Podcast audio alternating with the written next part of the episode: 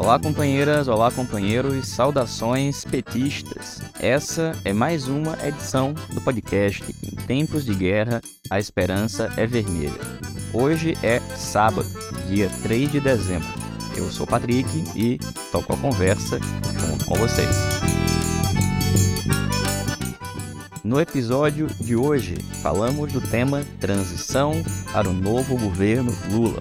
Escutamos o companheiro Pedro Vasconcelos, que é secretário de Cultura da cidade de São Leopoldo, no Rio Grande do Sul, e que está compondo o GT de Cultura do governo de transição.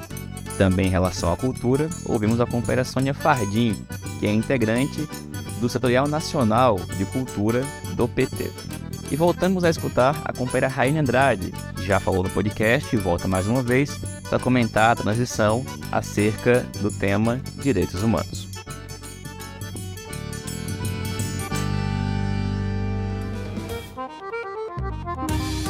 Pessoal, hoje, dia 2 de dezembro, significa que falta um mês para a posse do presidente Lula e duas semanas para sua diplomação. O presidente Lula tem afirmado que vai ser após o ato de diplomação, que deve ocorrer no dia 12 de dezembro, que ele anunciará, ou ao menos começará a anunciar a composição do futuro ministério. No entanto, na imprensa, muita, mas muita coisa tem sido dita.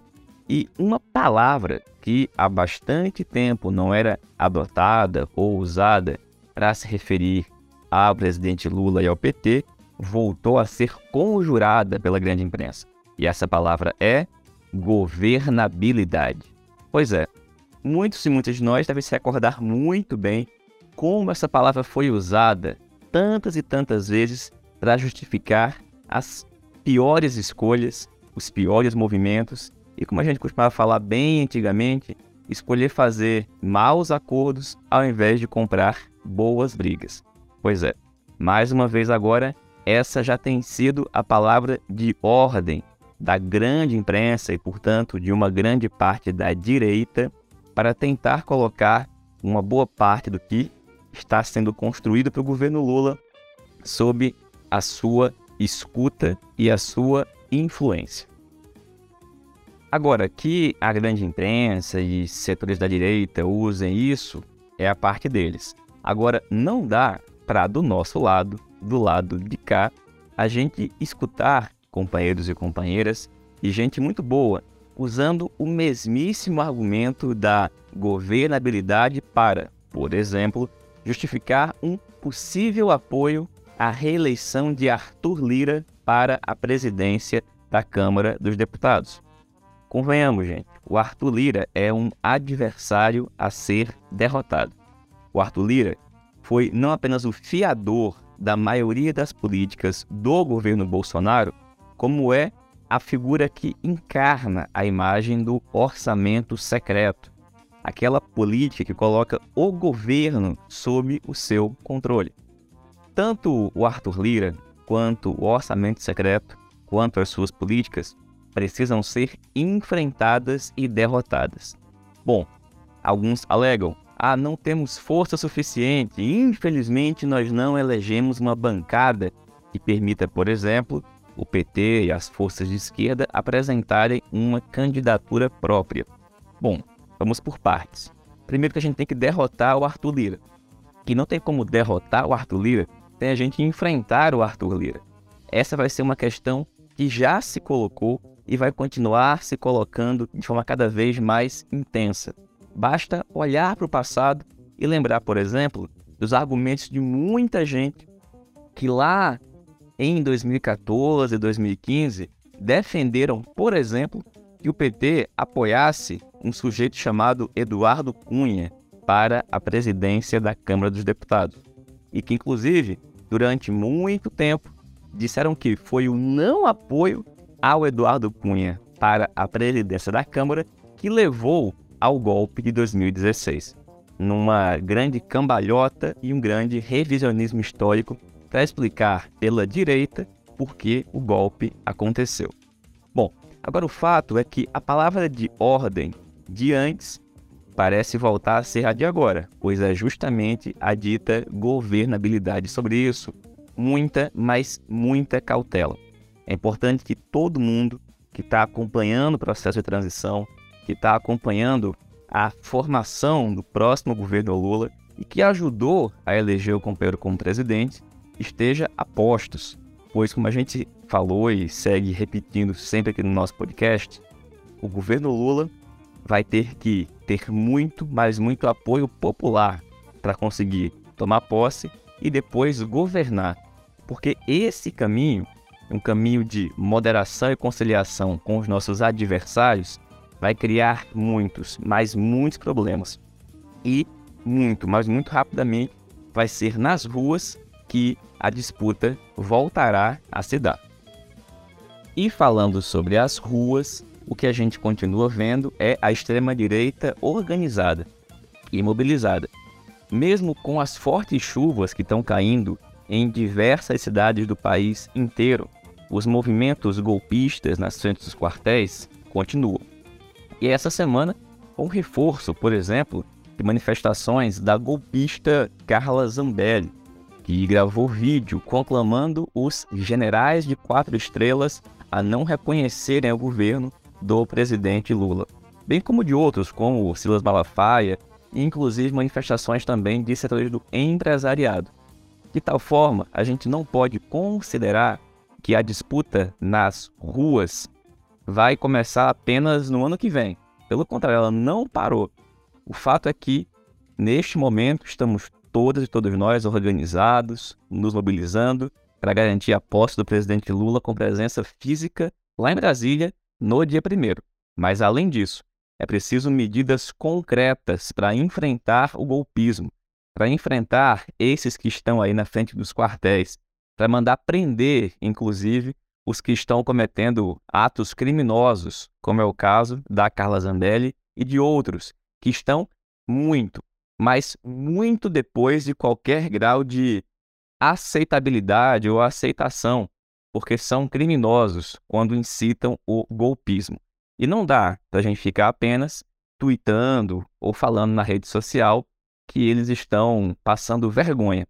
É mais do que isso. Medidas mais enérgicas precisam ser tomadas. Essa certamente é uma dimensão muito importante da transição para o governo Lula, a transição da política que hoje se manifesta nas ruas e continuará no ano que vem. Agora, uma outra dimensão da transição é a que está acontecendo lá no CCDB, que a gente tem acompanhado principalmente pela imprensa. Bom, sobre isso, a gente vai escutar hoje o companheiro Pedro Vasconcelos, o Pedrão, que faz para a gente um breve informe de como que ele está enxergando, o que, é que ele está acompanhando na transição acerca do tema cultura. O Pedrão, que é secretário de Cultura em São Leopoldo, está integrando uma das comissões no GT de Cultura e faz para a gente um breve informe. Olá, companheiros e companheiras. Eu me chamo Pedro Vasconcelos, sou secretário de Cultura e Relações Internacionais de São Leopoldo e estou participando do grupo de trabalho de transição na área da cultura do governo Lula. Essas últimas duas semanas foram bastante intensas de trabalho no GT, porque até o dia 30 de novembro foi feita a entrega da primeira, do primeiro relatório, a primeira versão do relatório preliminar de diagnóstico, levantamento da situação da atual Secretaria Especial de Cultura e de todas as instituições vinculadas ao antigo ministério, como o IFAM, a Ancine, a Casa de Rui Barbosa, a Funarte, a Fundação Palmares, a Fundação Biblioteca Nacional.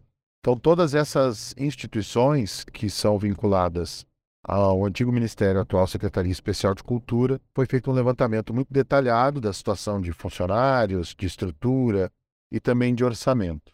É uma terra arrasada. Né? Então, o que a gente pode dizer, num primeiro momento, é que o governo Bolsonaro reduziu essas instituições há um papel muito secundário, que estão todas paralisadas. Os servidores, muitos pediram para sair, se transferiram, muitos em licença saúde, muitos com problemas de saúde mental, em depressão. Hoje tem um terço de servidores e cargos, o que antes nós tínhamos no antigo ministério até 2016. E o orçamento que foi previsto na PILOA 2023 é um orçamento de apenas 33 milhões de reais de investimentos, de de novos projetos e iniciativas das autarquias e fundações também da secretaria, o que não é, não é possível para realizar nenhum tipo de ação nacional, então, enfim, é um orçamento muito irrisório. Então, o que a gente encontrou é um conjunto de servidores que foram perseguidos, que foram humilhados, que estão numa situação bastante precária e bastante complicada, em função de todas essas ações que o governo Bolsonaro empreendeu na área da cultura nos últimos quatro anos. E o grupo de trabalho também tem a responsabilidade de apresentar uma proposta de revogaço, que é um conjunto de decretos e instruções normativas que a gente pretende revogar logo nos primeiros dias de governo e substituir ou pelos decretos anteriores, pela vigência anterior das diferentes instituições do MINC, ou substituir por novos. Então, por exemplo, no caso da Lei Rouanet, nós estamos propondo um conjunto de medidas para destravar a Lei Rouanet para permitir que o dinheiro que está trancado, está parado nas contas dos oponentes que captaram, possam utilizar e esse recurso logo no início do ano e um conjunto então de, de decretos e instruções normativas que a gente vai revogar para democratizar também a Lei Rouanet, o acesso aos proponentes, etc. e tal, porque o que foi feito nesse último período realmente paralisou a Lei Rouanet por completo e hoje as pessoas, mesmo conseguindo captar recursos, não conseguem acessar recursos da lei. O outro exemplo é o da Fundação Cultural Palmares, onde eles fizeram, publicaram um decreto que extinguia da lista de personalidades negras homenageadas da República figuras como a Benedita da Silva, a Elza Soares, o Martim da Vila, uma medida super arbitrária, né, que foi feita em 2020 e que agora também está sendo revogado e a gente vai poder então fazer justiça e reconhecer a homenagem, o reconhecimento que essas pessoas têm né, para a área da cultura no Brasil. Outro tema importante que está sendo discutido pelo GT diz respeito às prioridades orçamentárias do Ministério da Cultura em 2023. Nossa prioridade zero é tentar garantir a liberação dos recursos da Lei Paulo Gustavo agora, no final do ano. A ministra Carmen Lúcia derrubou a medida provisória inconstitucional que Bolsonaro havia editado a MP 1175, que jogava para o ano que vem a Paulo Gustavo e tornava ela facultativa. Conseguiu derrubar essa MP porque ela era totalmente inconstitucional e, portanto, agora tem sido feita toda uma movimentação no Congresso para poder garantir o crédito extraordinário desses 3,8 bilhões e esse recurso ser empenhado ainda no ano de 2022. Dessa forma, ele não comprometeria o orçamento de 2023 e o orçamento do Ministério da Cultura, a recomposição do orçamento do MINC para 2023, está prevista dentro dessa negociação da PEC do Bolsa Família. Que como ela vai abrir um espaço orçamentário, então a gente poderia garantir um recurso de até 4,5 bilhões para a cultura em 2023. Outros dois temas bem importantes que estão sendo objeto da discussão agora do GT são temas que o presidente Lula falou durante a campanha com muita ênfase a ideia da criação dos comitês estaduais de cultura e a ideia da gente fortalecer a cultura também na sua dimensão econômica, pensando os trabalhadores da cultura, a geração de trabalho e renda, o potencial que a cultura tem para o desenvolvimento econômico do país, para um projeto nacional de desenvolvimento. Então, tanto os comitês, que vão ser uma esfera de participação, uma esfera de diálogo, um espaço de governança permanente com a sociedade civil e também de mobilização da sociedade para um conjunto de temas, e debates importantes que nós vamos enfrentar no próximo período. Quanto o tema da economia da cultura e da melhoria das condições dos trabalhadores da cultura que sofreram enormemente com a pandemia, são objeto de discussão nossa, de preocupação, para que a gente possa apresentar propostas para o novo governo, né, para o novo ministério que assume em janeiro, partir pelo menos de alguma ideia já mais elaborada a partir dessas duas ideias força que surgiram na campanha. E uma outra discussão importante também é a discussão da EBC. O grupo de comunicação social do grupo de transição está propondo que a EBC, ou pelo menos a TV Brasil, as rádios e a estrutura da comunicação pública venha para o Ministério da Cultura e ficaria com a SECOM, com a Secretaria de Comunicação da Presidência, apenas a comunicação estatal, a comunicação institucional do governo. Então, essa é uma discussão que o GT está fazendo também. Na próxima semana vai haver uma reunião entre o GT de Comunicação e o GT de Cultura para a gente discutir esse papel da EBC e da nova TV pública. Para nós da cultura, é muito importante nós podermos ter um instrumento potente, poderoso de promoção da diversidade cultural, dos conteúdos regionais, como uma TV educativa, uma TV que vai poder também ajudar a formar opinião e construir essa narrativa que é tão importante a gente construir nesse diálogo com toda a sociedade brasileira.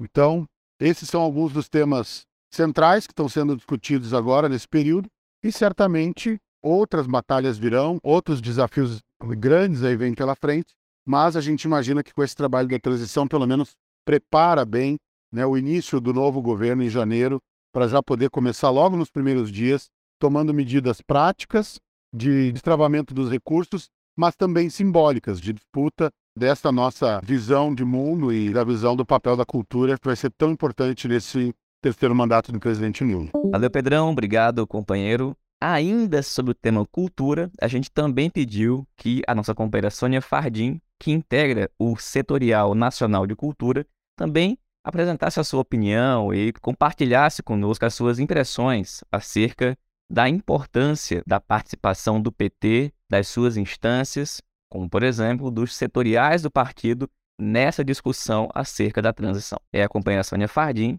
que a gente escuta a partir de agora. Olá, companheirada. Aqui é Sônia Fardim. Eu sou militante da cultura na cidade de Campinas e sou representante da ENO Setorial Nacional de Cultura. Quero contribuir aqui, Patrick, com o debate com algumas questões. A principal que eu aponto nesse momento, que ainda estamos na transição, às vésperas de uma nova gestão, é a necessidade de fortalecer as instâncias partidárias como o lugar do debate, da reflexão, da proposição, da elaboração de propostas, mas sem dúvida nenhuma do acompanhamento crítico tanto das ações do governo, mas principalmente também das ações do partido. Os setoriais, historicamente no PT, uma importância muito grande na musculatura política do partido para enfrentar os seus desafios.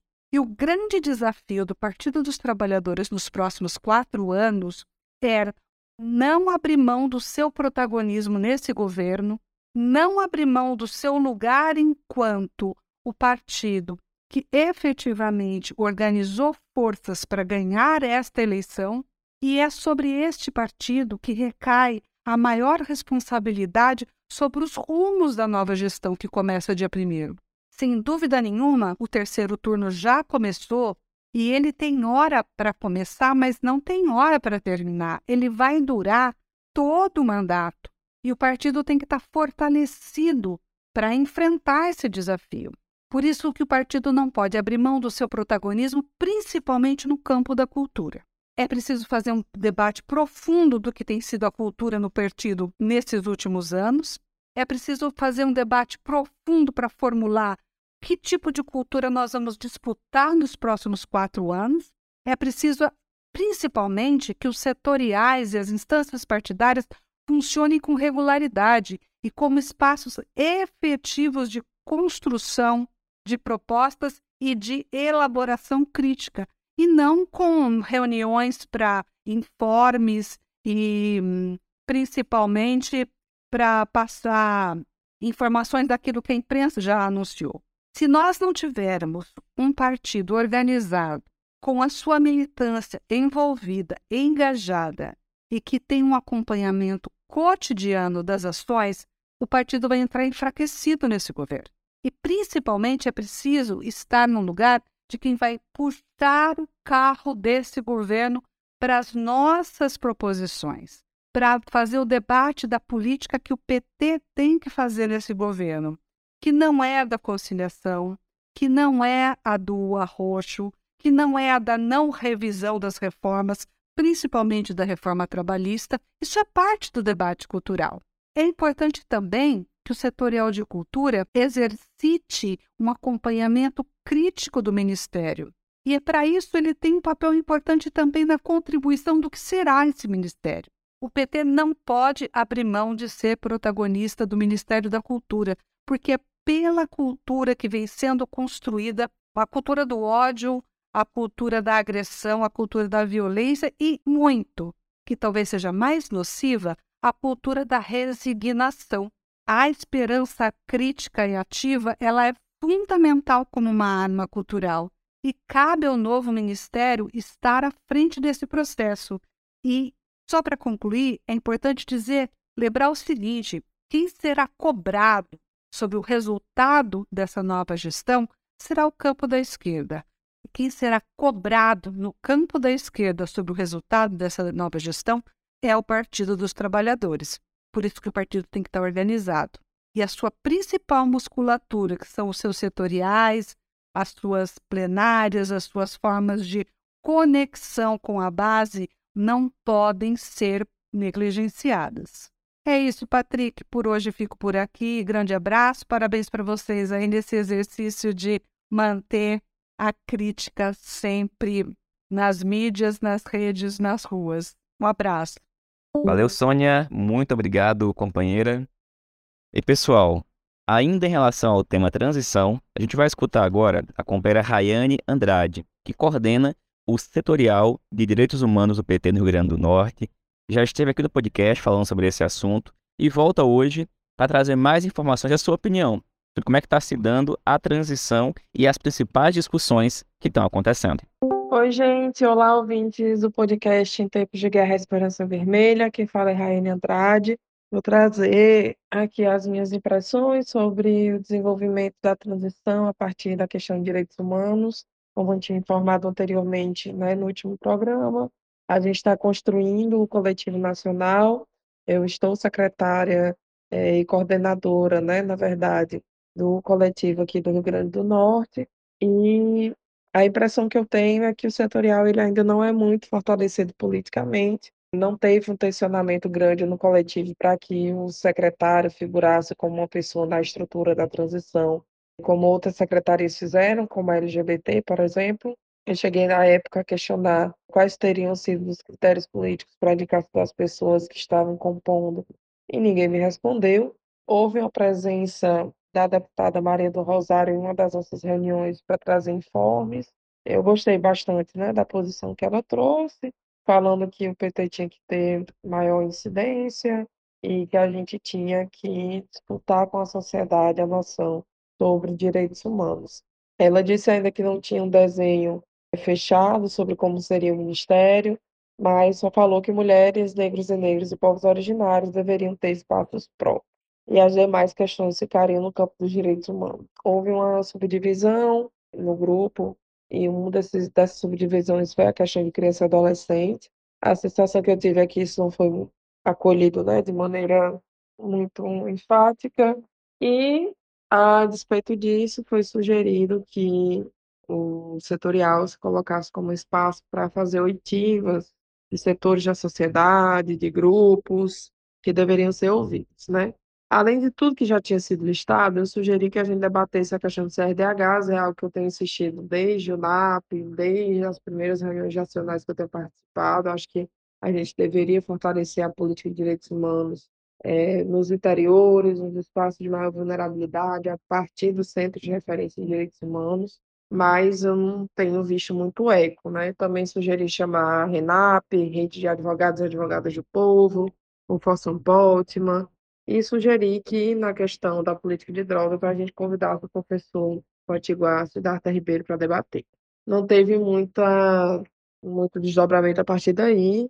Renato, que é o nosso secretário, expressou muita preocupação com a dificuldade de ter mais diversidade, mais mulheres, mais negros e negras nordestinos na composição da transição.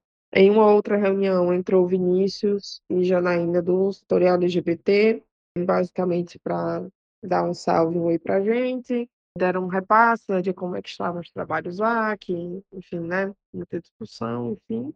E entre um desses comentários, é, foi feita uma fala descontraída chamando Janaína de ministra, né, eu também acho que é só um comentário aqui, mas pra gente, né, tá atento, enfim, é o que eu ouvi. Ficou acertado que a gente ia enviar as deixas com propostas de nome essas, né, das oitivas para Janaína Rosário, que o setorial criaria um grupo do WhatsApp para a gente deliberar, estou esperando isto até agora. E não teve ainda uma devolutiva sobre como ficaram essas oitivas, e eu acho que segue muito os informes que a gente está recebendo nacionalmente de um processo mais atropelado, a ver como vai ser nos direitos humanos. É isso. Valeu, Rai. Obrigado, companheira. E pessoal, essa foi mais uma edição do nosso podcast Em Tempos de Guerra, a Esperança é Vermelha. Na próxima semana tem reunião do Diretório Nacional do PT. Está convocada para o dia 8 de dezembro. Portanto, na próxima edição, que a gente se encontra aqui, vai ser dedicada a comentar o resultado desta reunião. Até lá, esperamos que o Brasil esteja classificado na segunda-feira, passe pelas quartas, a gente tenha boas notícias na próxima sexta-feira. A gente se encontra lá. Saudações petistas. Fora Bolsonaro com Lula presidente.